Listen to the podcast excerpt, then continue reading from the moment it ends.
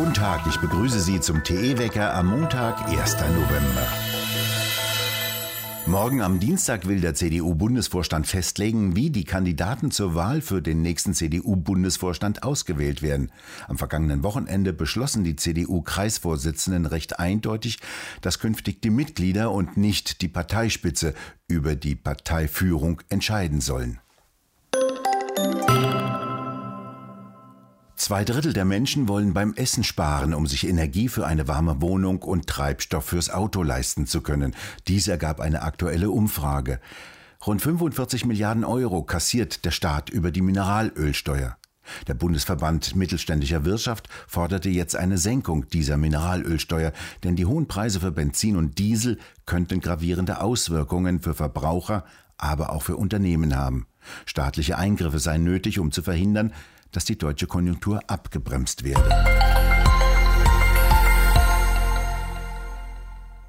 Die industrielle Basis in Deutschland verschwindet. Dies stellte der ehemalige Hamburger Umweltsenator und Energieexperte Fritz Fahrenhold im Gespräch mit Tichys Einblick fest und sagte wörtlich, wir verabschieden uns gerade von der Industriegesellschaft in Deutschland. Das weltweite Gasgeschäft, so Fahrenhold weiter, scheine aus den Fugen geraten zu sein. Die Preise für Erdgas klettern in immer luftigere Höhen. Die Speicher in Deutschland sind nicht ausreichend gefüllt und dies alles vor dem Winter. Ein Land wolle offenbar mit aller Gewalt 100 Prozent Wind- und Sonnenversorgung hinbekommen, doch dies werde scheitern. Präsident Putin hat Gazprom angewiesen, demnächst mehr als die vereinbarten Mengen Erdgas nach Deutschland und Österreich zu liefern. Doch Putin sei an der Krisensituation nicht schuld, so Fahrenhold weiter im Gespräch mit Tichys Einblick. Er habe so viel geliefert wie bestellt. Am Ende wisse Europa auch, dass es ohne russisches Gas nicht klarkommen werde. Deutschland schon gleich gar nicht, so Fahrenhold im Gespräch mit Tichys Einblick. Äh, natürlich wird die Abhängigkeit jetzt größer, weil, wie gesagt, äh, holländisches Gas wird ersetzt durch russisches Pipeline-Gas. Die Engländer sind ja auch so bescheuert, dass sie jetzt vor Glasgow äh, der Shell es untersagt haben, ein neues Erdgasfeld zu explorieren. Das muss man sich, das ist, sind nicht nur die Deutschen so bescheuert. Es gibt auch andere Nationen, die sagen, äh, wir müssen schnell runter mit dem CO2 und deswegen dürfen wir keine fossilen Quellen mehr, mehr anzapfen. Und am Ende wird es dazu führen, dass wirtschaftliche Entwicklung nur noch in den Ländern stattfindet, die sich mit wettbewerbsfähigen fossilen Quellen versorgen. Das ist China, das ist äh, USA, Indien. Am Ende äh, verabschieden wir uns gerade von der Industriegesellschaft in Deutschland. Aber das schert ja die meisten gar nicht. Die denken, das geht so weiter. Nur es wird den Wohlstand aller massiv beeinträchtigen. Es wäre ja äh, so einfach, sich die Abhängigkeit ein wenig zu verringern, indem man die bestehende Kraftwerksflotte, die wir ja noch haben, denn wir haben ja einen Energieträger, den die anderen nicht in dieser wirklich tollen Form haben, die Braunkohle. Braunkohle ist wettbewerbsfähig, der preiswerteste Energieträger überhaupt.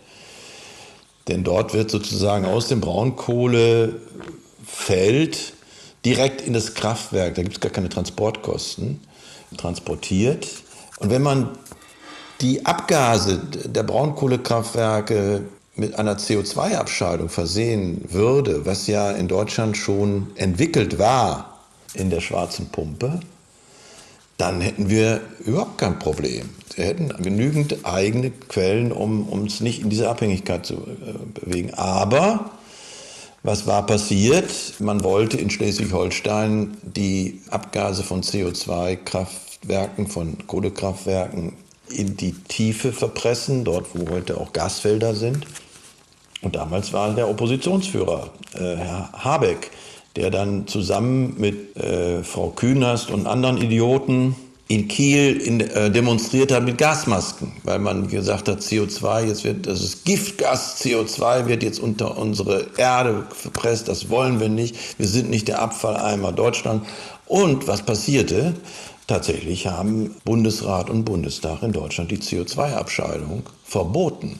Das heißt, die Technik ist nicht zulässig in Deutschland und wir könnten sofort neutral werden. Wir könnten sofort den Chinesen und den Indern sagen, ey, das macht ihr aber bitte auch. Bei uns können wir die Kohle sauber hinkriegen und machen keine CO2-Belastung. Das macht ihr bitte schön auch. Es würde die gesamte CO2-Debatte entlasten, aber das wollen wir ja nicht, weil natürlich äh, Grüne und, und Linke wollen natürlich am Ende die Kohle kaputt machen weil sie damit ähm, fühlen sich irgendwie besser, anstatt das Problem zu lösen durch CO2-Abscheiden. Man will offenbar mit aller Gewalt 100% Wind- und Sonneversorgung hinbekommen und das wird scheitern. Das wird scheitern und man kann sich ja, man kann ja nur hoffen, dass dieses Scheitern so früh, früh wie möglich offenbar wird, damit dieser Weg so schnell wie möglich verlassen wird, den wir da im Augenblick gehen.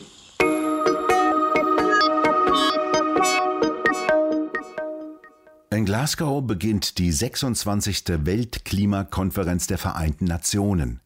25.000 Menschen fliegen aus aller Welt nach Glasgow und reden dort über das sogenannte Weltklima. Erstaunlicherweise kein Thema ist die Nutzung der Kernkraft. Sogar der sogenannte Weltklimarat IPCC plädierte eindeutig für die Nutzung der Kernkraft, die als sogenannte klimaneutrale Energie zählt. Doch eine Reihe von Staaten wie Deutschland, Österreich und Italien wollen nicht, dass die Kernkraft wahrgenommen wird und machen zusammen mit Umweltverbänden Stimmung gegen diese Technologie der Energieerzeugung. Ganz radikal schalten die Grünen in Deutschland Kernkraftwerke ab, ohne zu wissen, wo danach der Strom herkommen soll. Dennoch liegt Deutschland mit seinem CO2-Ausstoß europaweit im Vergleich an der Spitze, trotz horrender Milliardenausgaben für den sogenannten Klimasektor. Dagegen liegt Frankreich von seinem CO2-Ausstoß her betrachtet weit vorn. Das Land nutzt mit am stärksten Atomkraftwerke. Auch der ehemalige Nationalspieler Paul Breitner hat jetzt den Bayern-Star Joshua Kimmich angegriffen, der sich bisher nicht gegen Corona spritzen lassen will. Kimmich fehlen Langzeitstudien über mögliche Folgewirkungen der gentechnischen Spritze. Dramatische Szenen gab es beim Fußballspiel zwischen Barcelona und Deportivo Alavés. In der ersten Halbzeit griff sich Barcelona-Star Sergio Aguero immer wieder an die Brust, klagte über Schwindel und musste in der 41. Minute ausgewechselt werden. Der 33-jährige Stürmer musste mit Herzrasen und Atemnot in eine Klinik gebracht werden. Heftige Kritik musste Facebook auf die Nachricht einstecken, dass es seinen Namen ändert. Facebook soll künftig Meta heißen und ein neues paralleles Universum in einer virtuellen Realität anbieten. Neben Hohn und Spott warnten zum Beispiel Pädagogen vor den schädlichen Einflüssen von virtuellen Welten auf Kinder. Psychologen warnten, das neue digitale Universum fördere Verbrechen und Psychosen. Und die Kritik geht hin bis zu dem Wort Meta könnte die böseste Erfindung aller Zeiten werden.